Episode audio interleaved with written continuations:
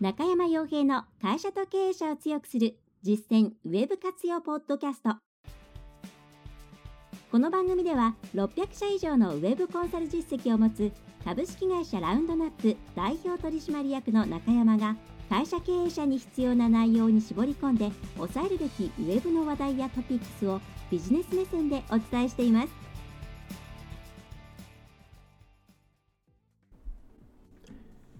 え皆さんこんにちは。ランドラップコンサルティングの中山です、えー、中小企業とか、えー、ウェブを頑張りたいけれどもなかなかどうしていいかわからない。次の一歩が踏み出せないよという方に対してウェブのコンサルティングとか施策ですとか、えー、ワンストップ体制で支援して、えいますと。で今回はですね、えー、そのウェブセミナー、え YouTube の動画セミナーとポッドキャストでの音音声配信ですね。その、え同時放送の230か231回ぐらいですね。になります。はい。で今回はですね、えー、前回に引き続きは正確に言うと前々回からなんですかね、えー、今、まあ、このかなり、えー、やれることが少なくなっている厳しい状況ですね。この新型コロナの中で、えどういうことができるかなっていう内容をお送りしたいと思います。しばらくこういうシリーズでいきたいと思います、まあ、あのうちの基本的な領域っていうのがウェブをどう使うかっていうところですね。ネットですね、えで今今のこの状況というのは、まあ、良いと言っていいのか分かりませんが、まあ、幸いウェブというものの力がを、まあ、発揮できやすいというかそこを使わざるを得ないという状況なんですね。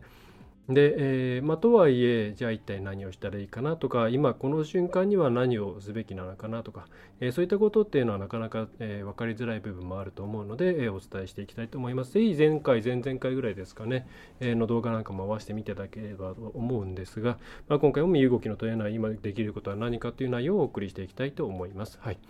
まあ、今回は大体こんな感じの内容をお送りしようと思うんですけど、はい、iPad のブラックボードですね。これは後でまた YouTube の、えーと、コメント欄と、あとはうちのミラー配信の方ですね、ホームページの方、えー、中山洋平で検索をしていただければ、えー、多分、えー、私の、えページが出てくると思うんですけど、そこにもアップしておきます。はい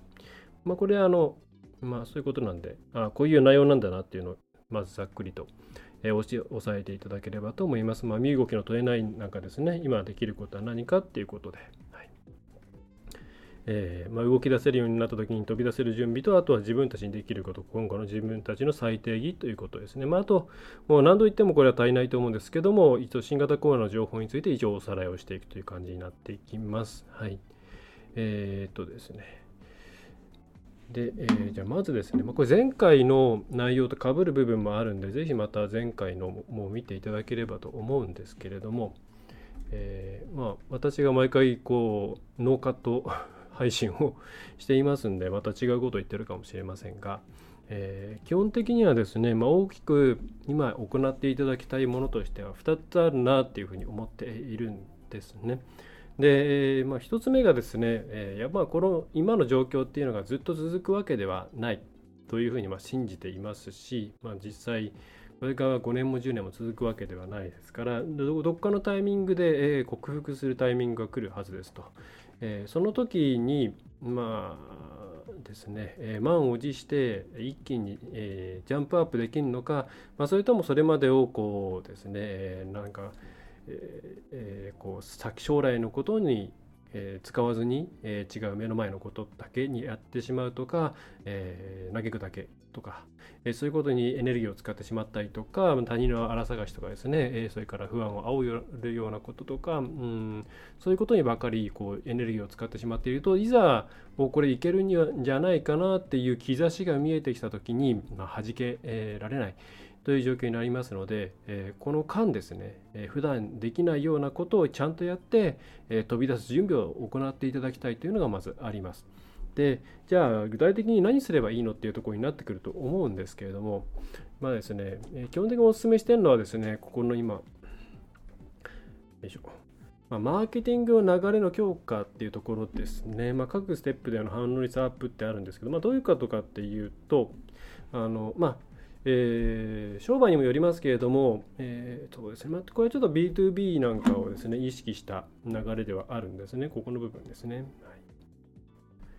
えーまあ、4ステップ、えー、まず集客をして、そして来てくれたお客さんに対してこういろんな情報をあげたりとか、それからなんでしょうね、えー、あそうか情報を上げたり、まあ、メールとかいろんな手段で接触をしてみたりとかっていうことで、え、興味があるっていうお客さんに対して、え、徐々に徐々にその人たちのですね何、えー、て言うか、まあ、欲しいという気持ちを増幅させていって、まあ、どっかのタイミングでですねこうえー、まあ、集客して見込み客育成をしていって、まあ、よくリードナーチャリングなんて言ったりするのがこの部分ですけれどもここですね。はいえー、リードナーチャリングって非常に分かりづらいんで、えー、見込み客フォローとか見込み客育成育成でいいと思いますが、まあ、一応これはよく言われる、えー、リードナーチャリング。まあ、育てるって意味なんで、ナーチャルっていうのは、はい。ナーチャリングですね。はい、で、実際にまあ契約販売っていうのは、まあ、初回の接触ですよね。初回の何らかのお客さんとの接点ができたときに、えー、まあ、を行う、えー、初回があると。で、その後にリピートが行われるということですね。はい。ま、リピートと言ってもいいですし、ロイヤルカスタマーって言ってもいいですし、顧客化って言ってもいいですし、まあ、人によってはファン化とかそういう言い方をすることもあるでしょう。まあ、それぞれ定義はバラバラですが、えー、っていうマーケティングのステップがあるっていうことが、まあ、まず大前提なんですけど、まあ、それぞれの中で、まあ、どここう全部ステップごとにえー、ここはうまくいってるここはうまくいってないっていうのが大体あるわけなんですね。でそれをきちんと把握した上で今できることまあ、優先順位をつけてこのステップを最適化していくっていうことをですね、えー、ぜひやっていって、えー、もらいたいなというふうに思います。はいでまずそもそもこのマーケティングの仕組み、えー、っていうものをあんまり意識していない方もいらっしゃると思うんですね。はいまあ、業種業態によっては例えばもう日用品を売ってる小売りとかになってくるとその検討期間って何だみたいな話になってきてしまいますしうん卸なんになってくるとまた話も変わってくるとは思うんですが何らかの形でその業界にあったえー、自分たちの商売のステップがあるはずなんですね。それはバリューチェーンとかから考えてもいいですし、えー、単純にあのお金の流れだけを追っててもいいんですけれどもまずそれを一旦自分たちの中でちょっと整理してであの全体を改善しようっていうふうに考えると、まあ、大体見当もつかなくなってしまうんですよ。だから皆さんもじゃあ売り上げ上げましょうって言われた時にじゃあどうやってってなるじゃないですか。えさらに言えば会社として利益を上げましょうとかになってきたらさらによく分かんなくなってくるわけですよね。まだそのある部門の、えー、販売のところで、えー、いや売り上げ上げましょうの方が分かりやすかったりするわけなんですが、えーまあ、それはなぜかっていうと要素の数が違うからですね要素の数が違う。はい、で、え分解して考えていくことによって要素分解していくことによってやっと自分たちはどこを改善していくべきなのかっていうのが見えてくるんで例えばそもそも集客できていないのか、えー、集客できていないそれはもうちょっと掘り下げると自分たちがこういうお客さんに来てほしいっていう人たちが来てくれてないのか、まあ、そもそも全体ボリュームが少ないのかいろいろあると思います。はいだそこの問題が一番大きいのかもしれないですしあるいは集客できてるんだけれども、えー、まあ、例えばそのお店で行ったらいっぱいお客さん来るんだけどなんか客単価が低いなとか手ぶらで帰っちゃう人が多いなとかになってくると、まあ、どうも店内の作りとか売り物の話で、まあ、ホームページでいうとコンテンツの見せ方とか用意しておくコンテンツとか、えー、そういったものによって、えー、来たはいいけれども、まあ、すぐ帰っちゃうっていうような見込み客育成のところで失敗している。はいあとはその見込み客を育成するために用意している例えば PDF とかメールマガジンとか LINE とか、えー、あとはなんか無料の商品なんだフロントエンド商品とかそういったものが全然反応取れてないっていう場合はどうも来てるお客さんに対して響くようなものを用意できていないんじゃないかなとか。でさらにじゃあ今度見込み客育成していって最初にこう契約とか販売にえー、まあ、ここも分解していくとですね接触してくる例えば問い合わせとかですね。接触した後に商談に行くまでのところが弱いとすると何か問い合わせの対応が悪いかもしれないとか例えばよくあるのがホームページの内容とお問い合わせの電話とかを取ってる担当の人がそこがこうちゃんと理解してないと。例えばキャンペーンやってます。でも電話取った人はキャンペーンをやってるっていうことを知らなくて、えー、あそんなキャンペーンあるんですか。ちょっと待ってくださいね。みたいになってくるとやっぱりお客さんとしてはすごく不安になってきちゃうわけですね。ちゃんと垂直にこう何て言うんですか、えー、あじゃあ垂直じゃない。あの情報がこう横展開していってないということなんで、えー、不安になってしまうと。で、えー、全くその問い合わせフォームから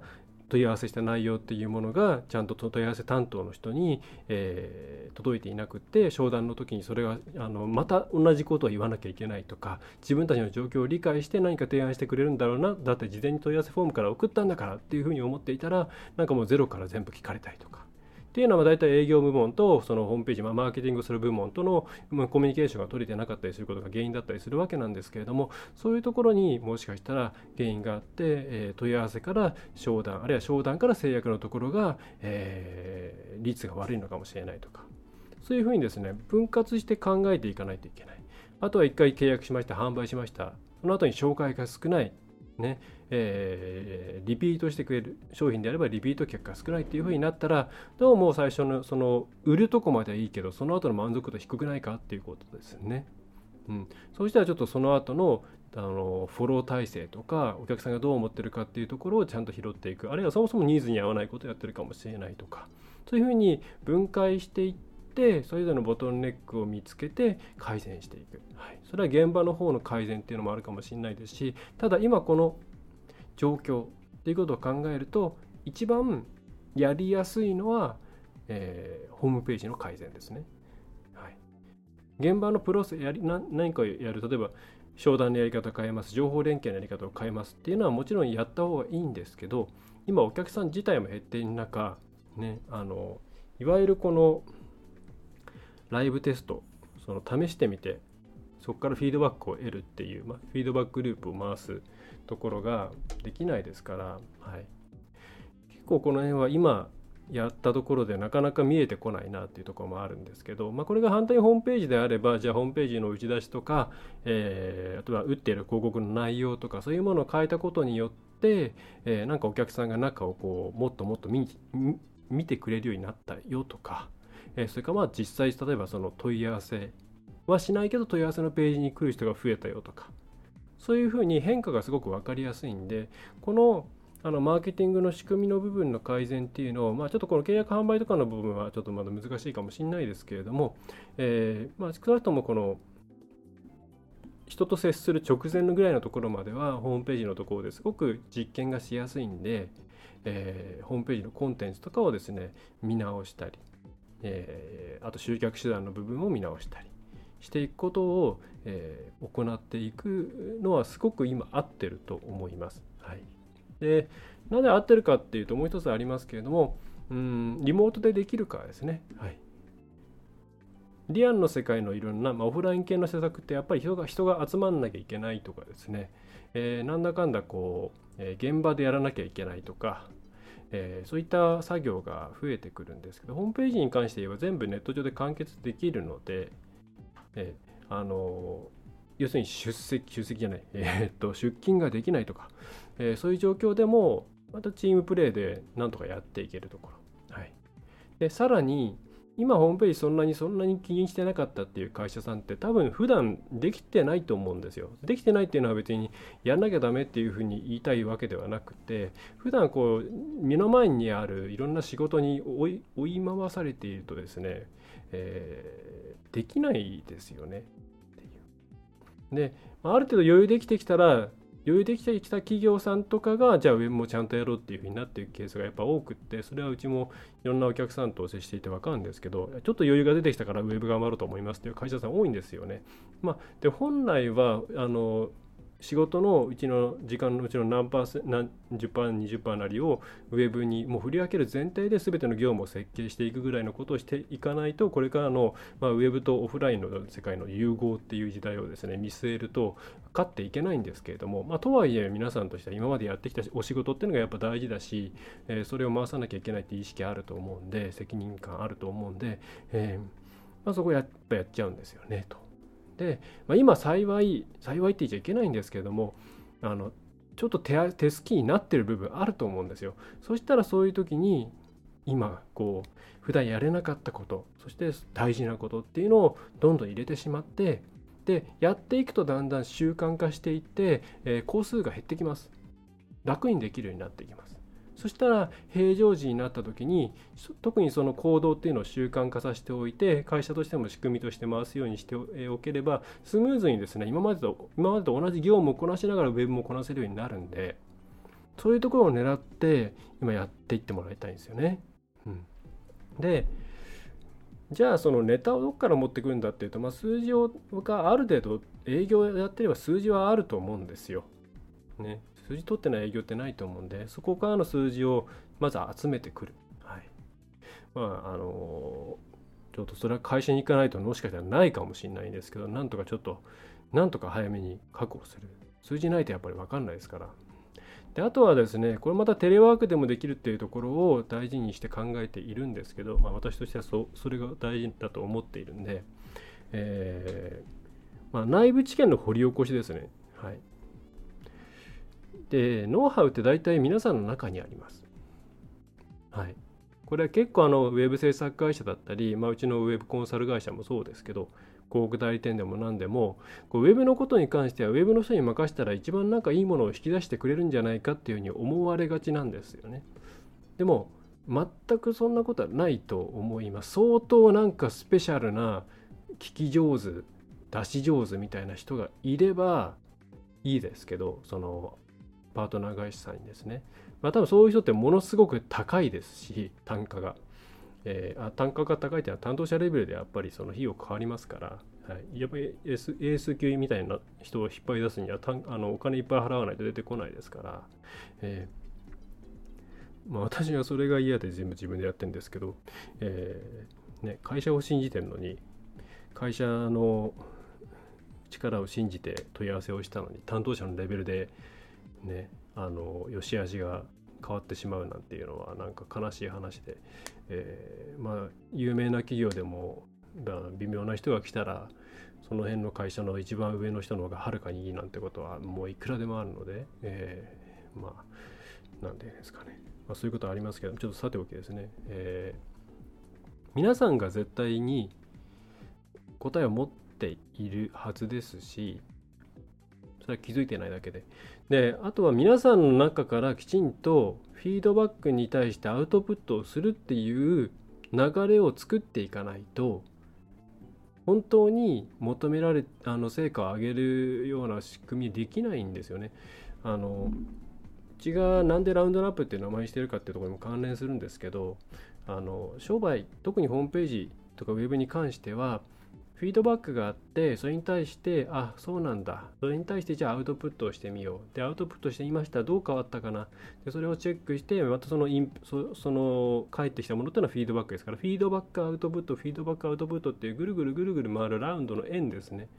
はい。これを描いていくことによってアップしていくっていう、まあこうまあ、竜巻というかですね螺旋の向上ですね。これが基本的に中小企業とか小規模事業者がホームページとかウェブの活用をうまく活かせるポイントになってきます。これの螺旋構造を作れるかどうか。でこの螺旋構造を作るために一番大事な部分何かって言ったら回せるかどうかなんですよ。上に行くか、まあ、下に行くってことはあんまないんですけどあのその場でぐるぐる回るっていうこともありますけどとにかく回っていないといけないんですよね。その場でビューって上がるってことはまあまずない。でそうすると皆さんの中でちゃんと現場の声とかお客さんの声を吸い取ってそれをフィードバックとして得てあこういうふうに言われてんだから次こうしなきゃなっていうのを現場だったりホームページとかウェブに反映させていけるかどうかっていうのがすごく大変大事でそれを反映させました。でも思ったと違う反応が来たとかあんまりお客さんのなんか反応が良くなってない。あじゃあ違ったんだ。じゃあそのフィードバックをもとに次のアウトプットを回そうこの繰り返しがうまく回っているところっていうのが大体ウェブ成功している企業なんですね。なので、えー、それのきっかけをね掴んでほしいんですよね。はい、で,、えー、で内部知見の掘り起こしはまずとはいえなんか経営戦略的な部分うちの企業って何なんだろうみたいなところから入ると無理だと思うんですよ。厳しいと思う。あまあ社長はそこから入ってもいいと思いますよ。その方が楽かもしれないですけども。まずはとはいえ皆さんとしてあのやるべきはまずちょっと手段のところですよね。例えばその使っている資料。とかホームページのコンテンツとか営業トークとかそういったものを改善していく。はいまあ、試せないかもしれないですけど、まあ、ネットのものだったら試せますからネットの方でそのキャッチコピーとか使う言葉遣い変えていって反応を見るっていうのはありですよね。えー、でこの辺やっていったら次にじゃあ営業部としてどうかなっていうところですね。はい、案件どう回すのかなとかえー、それから季節ごとにどういうふうにキャンペーン打っていくのかなとかですねそういうちょっと戦略までいかなくてもいいんですけど、えー、その手段だけじゃなくてその一歩上のところですね。っていうのをやっていく。で、まあ、その辺までやっていったらだんだん慣れてくんでじゃあ営業部としてこういうことやってきていろいろあったからじゃあ経営っていうレベルまで考えたらどうですかね社長っていう形で上に持っていくと。いうのをこの期間内にできれば最高ですけど、まあ、そこまで先までうん難しいとは思うんで、まあ、この辺ですね。ぐらいまではこの1ヶ月2ヶ月ぐらいでやれてしまうとその後も継続してこっちの方行けるんでそのフィードバックループの中に、えー、でうまくその会社全体を良くしていくことができるようになっていきますと。はい、ということで、まあ、苦境から一つでもプラスを生むということをですね。この状況だからこそ人を動かせると思います。経営者から見ればまあ、経営者の方から見ればですね、え、こういう状況なんだから協力してくれっていうのは言いやすいと思いますしこういう状況だからちょっと、え、時間作ってくれるよねっていうのもやりやすいと思うんですね。うん、で皆さん働く従業員の方としてもあの厳しい状況だからこの後とはいえあの、ね、雇い止めされたりとか解雇されてしまったら大変だしこの会社まあ別に嫌いじゃないしっていうこともあればですねこの時に手伝おうっていう気持ち出てくると思うんで。えー、そういうですね苦境からまずプラスを生むっていうことをまず1個やって、えー、もらいたいなっていうのが、えーまあ、ちょっと前回の膨らましではあるんですけどおっとっとっとっと、うん、になっていきますと。はい、とこですね。はい、で、えまあ、これが1個ですと。はい、まあ、1個で何分喋ったんだ？あ、20分喋っちゃった。えっ、と あんまね、長いと怒られちゃうんですけど。えー、でもう一つが、うんまあ、自分たちにできることっていうのをそもそも何かっていうのをちゃんと考えましょうっていうことですね。はい、で、うんまあ、これはちょっとよいしょ時間もないんでバッて出しちゃいますけども皆さん大体こう考える時にあの今まで自分たちがやってきたことあるいは作ってきたものっていう過去をベースに考えるんですよ。で、えー、それをもとにこれから自分たちどうやってこの過去を継続させていこうかなっていうふうに考えてしまうんですね。で、まあ、それはですね安定した市場環境の中では、まあ、それでいいわけなんですけれども残念ながら全く今は市場環境として安定なんかしていないわけです。でそうするともうそもそも自分たちのアビリティっていうものに着目するしかないんですよ。そのこのやってきたもの作ったものこれをた作るためにも自分たちが持っていた能力ですよね。アビリティって能力。まあ後かあの能力ですね、はい、技術とか能力っていうものに着目してそれを今の情勢に当てはめたらそれは情勢っていうのは社会の情勢もありますし皆さんの働く環境っていうことも含めて考えたら一体何ができるだろうと。はい、コロナっていうこの今の状況だけ考えているとコロナ終わった後に転んじゃうかもしれないんで、えー、その先も含めて考える。まあ、大手の事例ばっかりニュースに出るんで、まあ、あれなんですけど、まあ、イメージしやすいと思うんでいくつかピックアップすると、まあ、シャープがマスク作ってますとか、まあ、一応 DMM さんがなんかニットマックス作ってるらしいですね。でダイソンとか、えーと、メルセデスですね、まあ、F1 の技術を利用してあのメルセデスってあのベンベンツ作ってる会社ですけど、えっ、ー、とえー、人工航空機ですね、なんかあの開発、まあ、相当スピードで作れたと。で、アップルが今度フェイスガードを作るということですね。3D プリントやプリンティングかな、なんかのところで。まあ、この辺は大企業さんですけれども、そうじゃない会社でも自分たちの技術を使って、なんか新しいこれからの時代に必要なものを作れないかと。えー、でそれはま設備の面もあるかもしれないですし人人っていうのはその働く人によっていろんな技術を持っていたり人脈を持っていたり思いを持っていたりしますよね。でそうした時にじゃあうちって改めて考えるとこういうことを世の中に貢献したいこういうことで世の中に貢献したいと思っていたんだからこういうものもあるしこんなことができるんじゃないのかと。でこれだったらネットで売ることもできるしとか、えー同じようなことがこの後また襲ってきても対応ができるぞとかですね。はい、でそれはもちろん例えば、あの、国の方で規制緩和されたからとかそういうきっかけがあればそれで考えてもいいと思います。例えば今日私の方に入ってきたニュースでは、えーまあ、コロナの期間コロナの時の緊急時ではありますがその初診初診も含めて遠隔でのえー、診療が OK になるということですね。はいまあ、以前はですね初診は絶対行かなきゃいけないと。まあ、で最新以降はですね、えー、ものによっては行かなくても遠隔で OK っていう感じだったんですけれども、まあ、今度は初診すらいらないと。まあ、これは非常に良い流れではあの医療に関するサービスの拡充医療も本当サービスって考えないといけないと思うんですが、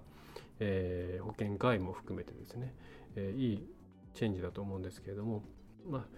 そういうふうに、えー、ペストペストってあのポリティカルな部分での、えー、変更によって現れるものもあると思いますし、まあ、そういうものがなくても、えー、自分たちでできるものを考えてもいいと思うんですよね。はい、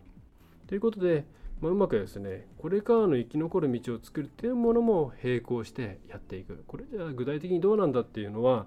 ちょっとですね、まあ、あのここであの例えばこういうものがありますっていうのは、まあ、言えるもんでもないんですが、えー、あります。ね。ない会社っていうのはないと思います。はい、とにかく今までやってきたことは一旦忘れてそれを達成した成し遂げた自分たちの能力っていうところに着目してあげてください。はい、でそれは別に世界でオンリーワンである必要は全くないです。あの結構こういうこと言うと世界で1個しかないうちだけしかできないことをやんなきゃいけないんだって思ってしまう人がいるんですけどもそんなものないですからね。そんなの本当に本当にごくごく一部の人で大抵のものっていうのはうちじゃなくてもできるよねっていうものですよ。どんなものも商品っていうのは。ただうちじゃなくてもできるけどもやってんのはうちだけだよね。それで十分です。それで商売になりますから、えー、頑張ってですねそこをやってもらえればと思ってます、はい、うちもいろいろ考えてます、はい、ちなみになんか余裕そうな顔をしていますがうちはうちでうちのお客さんが困ってますからうちとしてもそんなに無理ができないという状況です。はい、で、えー、まあ、このなんでそう思うかっていう2つちょっとバックグラウンドがあってそこもちゃんとお伝えしたいと思ってるんですけど、えーと、まずまあコロナの収束自体読めないですね。何ヶ月かっていうのは分かんないですと。じゃ収束を何をもって収束っていうかもよく分かんないですけどまあおそらく実際にこう治療する、えー、死亡率ですねが下がってきて、えー、さらに世の中で、えー、心情的にそんなに怖がらなくなるあのなんていうか、えーまあ、受け入れられるっていうんですかね、えー、状況になればよいいでしょうと思います。はい、ただただ、うん、私もそうですけど相当なんていうかばい菌ばい菌っていうとなんかですねウイルスとか細菌とか飛沫とかですねそういうものに対してあと人の動きとか感染とかそういうものに関して意識は変わったと思うんですよね。で意識変わったまま結構長い間生活を続けていると思うんですよ。そうするとある程度行動が習慣化されてくると思うんですね。そうすると、ある程度落ち着きましたっていう時に次の人間の行動っていうのは多分ちょっと変わってると思うんですよ。で多分その今の今の状況の、えー、まあ、10%ぐらいがなんか残ったような状況にはなるんじゃないかなと元には戻んないと思うんですね。はい、とすると今までやれてたやり方っていうのがそのままその後復活するかっていうと多分復活しなくてやっぱり清潔とかも含めて消毒気を使わなきゃいけないしそこが炎上の原因にもなりますしあの時のことを忘れたのかみたいなあのネットのバッシングにもつながってきますからやっぱりどちらにしてもですねぱり未来のところに自分たちをこう合わせるアジャストさせていかないと、えー、その後マイナスになることはあれどプラスにはならないと思います。まあ、っていうふうに考えることが考えるっていうのがあってやっぱり再定義しなきゃなっていうのが、まあ、あるわけなんですよねこのこの辺ですね。はい、であとはうん今はいろんなところが需要大幅減になっていますけれどもとはいえ人の生活に必要なものって考えればまあ娯楽についてもある程度娯楽って必要だと思うんでえー、これそう大きくは総量としては変わんないと思うんですね。ただ手段が変わる。あるいはどれを選ぶかっていう判断基準とか総量が変わる。あ、それじゃない。判断基準とか、えー、なんだろう。まあ判断基準か。が変わってくるんですね。どういうもので満たそうかなっていう。はい、で、そうすると、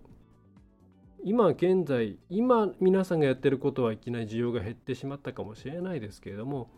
えー、違うところでそれを満たすものが出てくるはずなんですよだとしたらそこにうまく入っていくことができれば流れるお金のをまた掴んでいくことができるはずなんですねなのでということもあってなんか今までのことっていうのはちょっと一旦忘れて自分たちの能力ベースで再度確認していってもらった方がいいんじゃないかなっていうのが2つ目の内容になってきます。はい、ねあのまあ、まあ、このタイミングで違う要因も含めて、まあ、終わりになってしまう会社さんっていうのもあると思いますし初期に潰れちゃったって言ってニュースになったような会社さんってなっていうのは大体まあもともとそのインバウンドのところで踏み踏み込みすぎてしまって、えー、そこから持ち直せなかったとかそういういろんな要因があるんで、えー、このタイミングでじゃあもう廃業しちゃうっていうのは、まあ、ある程度出てくるのはもうやむを得ないと思います。そのまあ、そもそも今ずっと事業承継をなんとかして廃業率を下げていこうっていうふうに国が何年も前からやり続けていたところにこれですからでしかもまたその事業承継っていうのもまあ一生懸命やってなんか M&A まで含めていろんな手当を手当っていうのはあのサポートをしてあ、えー、し始めているにもかかわらずやっぱりちょっときついよねというところで来てしまったので、うん、絶対数としてはまあ上がるでしょうねっていうところですね。でそこでもこの産業的な組み替えが発生しているんでえー、まあ一旦はってことになるかもしれませんが、まあ、前々回の、ね、動画でもお伝えしましたが、まあ、とはいえ会社としてはきつ、やっぱり今までこう一緒にやってきた、えー、ものっていうのを大事にしながらこれからの時代に自分を組み替えていくっていうことを、えー、このね精神的にきつい中やるやっていく。それをうんなんかきつい中に未来のことを考えるえー、一つの何て言うんですかね、えー、明るい時間としてやっていってもらえると精神的に鬱っぽくなる。ことも結構防げると思いますし、えー、いいんじゃないかなと。思うんですね。今目の前のことばっか考えてるともう資金繰りに追われて追われて社員のことどうしようとか考えて泣く泣くやっぱり切んなきゃいけないのかなとか考えてるとまあきついですよねきついと思います。で突然、まあ、当然融資は出ます融資は出ますけどやっぱり借りたお金っていう意識がありますから、えー、借金増えちゃったなとか借金っていうかまあその考え方によれば別にそれは無担保低え無担保でまあ無利子に近いような形なんでほぼ資金調達状態なんですけれどもでもやっぱり気持ちとしてはってのもありますし今まで特に融資とか受けたことないっていう会社さんって相当、まあ、会社だったりあと個人の方だったりすると余計ですねめいると思うんですね。はい、またとはいえ今回のお金に関しては本当にもう資金調達的な前向きな捉え方していいと思います。本当に金利も少ないでもないようなもんでむしろこんなタイミングでこのお金を調達して実績を作れるタイミングなんだって考えると多分おおって思ってる人は思って思ってあのいると思います。はい。えーまあ、さておきですね。そうやって、えー、捉えていって、えー、今回の、まあえー、今のマーケティングの流れの、えー、強化と改善と今までのこれからの自分たちの最低義、はい、まあ、自分たちの最低義ってうちもですね、ホームページ作ってくださいとかになってくると、絶対最初にやるんですよね。多分うちで作った方覚えてると思うんですけども、あの、コンセプト作ってくださいとかですね、えー、ゴールデンサークル考えてくださいとか、えー、ホワイト、ワットと、ハウ、あ、じゃあホワイト、ハウとワットを考えてくださいとか言ってですね、まあ、これやると、その、結構生き生きしてくるんですよね。自分たちがなんか定型的に毎日やっていたことが、ああ、そうだ、自分たちはもともとこういうことやりたくて、今このことやってるんだなっていうふうに分かると、なんかすごく事業に対しての情熱が湧いてきたりとか、まあ、将来のビジョンが見つかあのを見つけられて事業をいきなり発展していくとかそういうことっていっぱいあるんで、まあ、それと同じことをですね是非このタイミングにやっていってもらいたいなと思います。はいえー、ちょっと駆け足になりますがもう30分過ぎちゃったんで、えー、一応もう一回、えー、おさらいです。はい、新型コロナ情報、えー大きくはこの3つです。はいえー、もちろんそれ以外にもいろいろありますが、1つはですね、えーまあ、働き方向けの情報でありますが、雇用,、えー、雇用調整助成金ですね。はいえーまあ、あと、それとは別に子どもが休みの方向けのちょっと名前今パッと出てきませんがありますね。はい、でこれはまあ拡充されて前は非正規ダメだったんですが、えー、非正規の方も OK と。えー、それから中小が前は、えー、3分の2だったかな、えー、今8割ぐらいで、えーと、あと解雇しなければもっと上がったはずです。90%ぐらいになったと思います、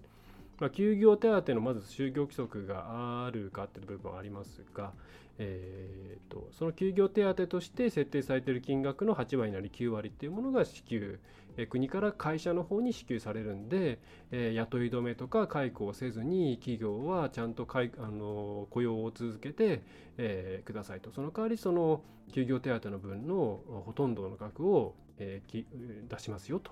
いうところですねただ一応あのとはいえ雇用あのマックスは8335円に、えー、日日額ですね。はい。っていうのがマックスです。あの傷病手当金みたいなものを思い出してもらうと、そのマックスっていう意味は分かりやすいかもしれません。はい。えーまあ、なぜかサイズ入れが使わなくて、えー、今、責められてますけども、なんで使わないんでしょうね。よくわかんないですが。えーまあ、あとコーナーの融資ですね。何回も言ってますが、まあ、さっきも出た話です。まあ、セーフティーネットの部分もありますし、丸系の部分もあります。無担保調理。あと早いです。はい。ちょっと聞きましたけれども、相当スピーディーにやってくれるそうです。はい。えー、あとこれあの融資に関してはですね結構都道府県じゃないや、えー、自治体ごとに独自のいろんな名前の融資が用意されていたりするんで自治体のまあ商工会とかですねに聞いた方がいいと思います。はい、マネーフォワードさんの方だったかなかなんかで検索できる地域ごとの、えーと、そういう融資情報みたいなの見てるとかなりいろんな、えー、ものがあるんで、はい、で、まあ、それはこの反則のところですね、もう大体いろんな助成金あったりします。はい。で、まあ、全国的にやってるのは、あと、この小規模事業者持続化補助金ですね。で、これはコロナ、え、対策であれば、え、加点があるんで、通りやすくなります。補助金っていうのは通らないともらえないんで、えー、助成金は通らなくても要件満たせばもらえるんですけども、あの雇用雇用系のやつですね、はい、厚労省がやってる系。で、この経産省がやってる系の補助金っていうのは、その、ね、あの OK って出ないとですね出ないんでまあダメだったらですね全部自分たちで払うしかないんですけど、えーまあ、それでコロナの加点があります。IT 導入補助金もそうですね。はい。あとテレワークの話とかいろいろあります。で他自治体ごとにですね、えーまあ、例えばですねやっぱりこの宿泊とか厳しいんで、えー、こういうこれは観光庁の方でですね宿泊施設基本的ストレスフリー環境整備士。ちょっと内容はちょっとすみません、よく分かってないんですが、まあ、インバウンド系の、あのー、助成金が出てますね。まあ、6月30日まで公募中で、多分その旅館系、まあ、上限150万円でインバウンド受け入れ環境の整備なんかに使えるとか、あとこういう、あとは中小企業振興公社の方が出ている、えっ、ー、と、まあ、これは東京都内の話ですかね。えっ、ー、と、まあ、これも、まあ、これどっちかっていうとあれか、展示会の出展費用の、えー、やつですね。これ多分国でも、あの全国区のやつもあったような気がするんですけどね。えーとまあ、こんな風にいろいろ探すとあるので、まあ、どこに行けばいいかというとネットで探すよりも聞いちゃった方が早いかもしれないですね。はい。ということで、まあ、いろいろありますってことです。はい。で、こうやって撮ってる間にもですね、何か変わっているかもしれません。東京がどうなるのか。なんかいろんなそのいわゆるロックダウン的な的なもの。まあ限界はあるみたいですけどね、えー、やるとかやらないとか。非常にストレスフルな毎日になっています、はい、うちも上の子が本当は入学式なんですけどね、えー、どうなることやと。いうところで、えー、非常にどうしたもんかなというところではありますが、はい、できるだけこうやっていろんな形で皆さんに、まあ、情報だけでもお届けできればと思っていますんで、えー、ぜひまた、えー、毎週ペースで出していきますんで、チェックしていただければと思います。はい。えー、ということでですね、ちょっと長くなってしまいまして申し訳ありません。40分ぐらいですかね。えー、2倍速とかで聞いてもらったら20分で聞けるんで、半分で聞いてください。え、YouTube の方で、えー、この内容が役に立ったということであれば、高評価とチャンネル登録をお願いします。えー、ポッドキャストの方はですね、ぜひ購読を、え、していただいて、毎週、また昔の分ですね、もう200回分以上溜まってますんで、えー、音声でながら聞きしながらですね、いろんなことしてもらうと、えー、いいのかなと思います。はいえー、それではですね、最後まで、ご覧いただきまして、あるいはお聞きいただきましてありがとうございました。えラウンドナップコンサルティングの中山がお送りいたしました。また次回よろしくお願いいたします。今回の内容はいかがでしたでしょうか？ぜひご質問やご感想をラウンドナップコンサルティングのポッドキャスト質問フォームからお寄せください。お待ちしております。また、ホームページにてたくさんの情報を配信していますので、ぜひブログ、メールマガジン、郵送ニュースレターや各種資料 PDF もご覧ください。この世からウェブを活用できない会社をゼロにするを理念とする株式会社ラウンドナップがお送りいたしました。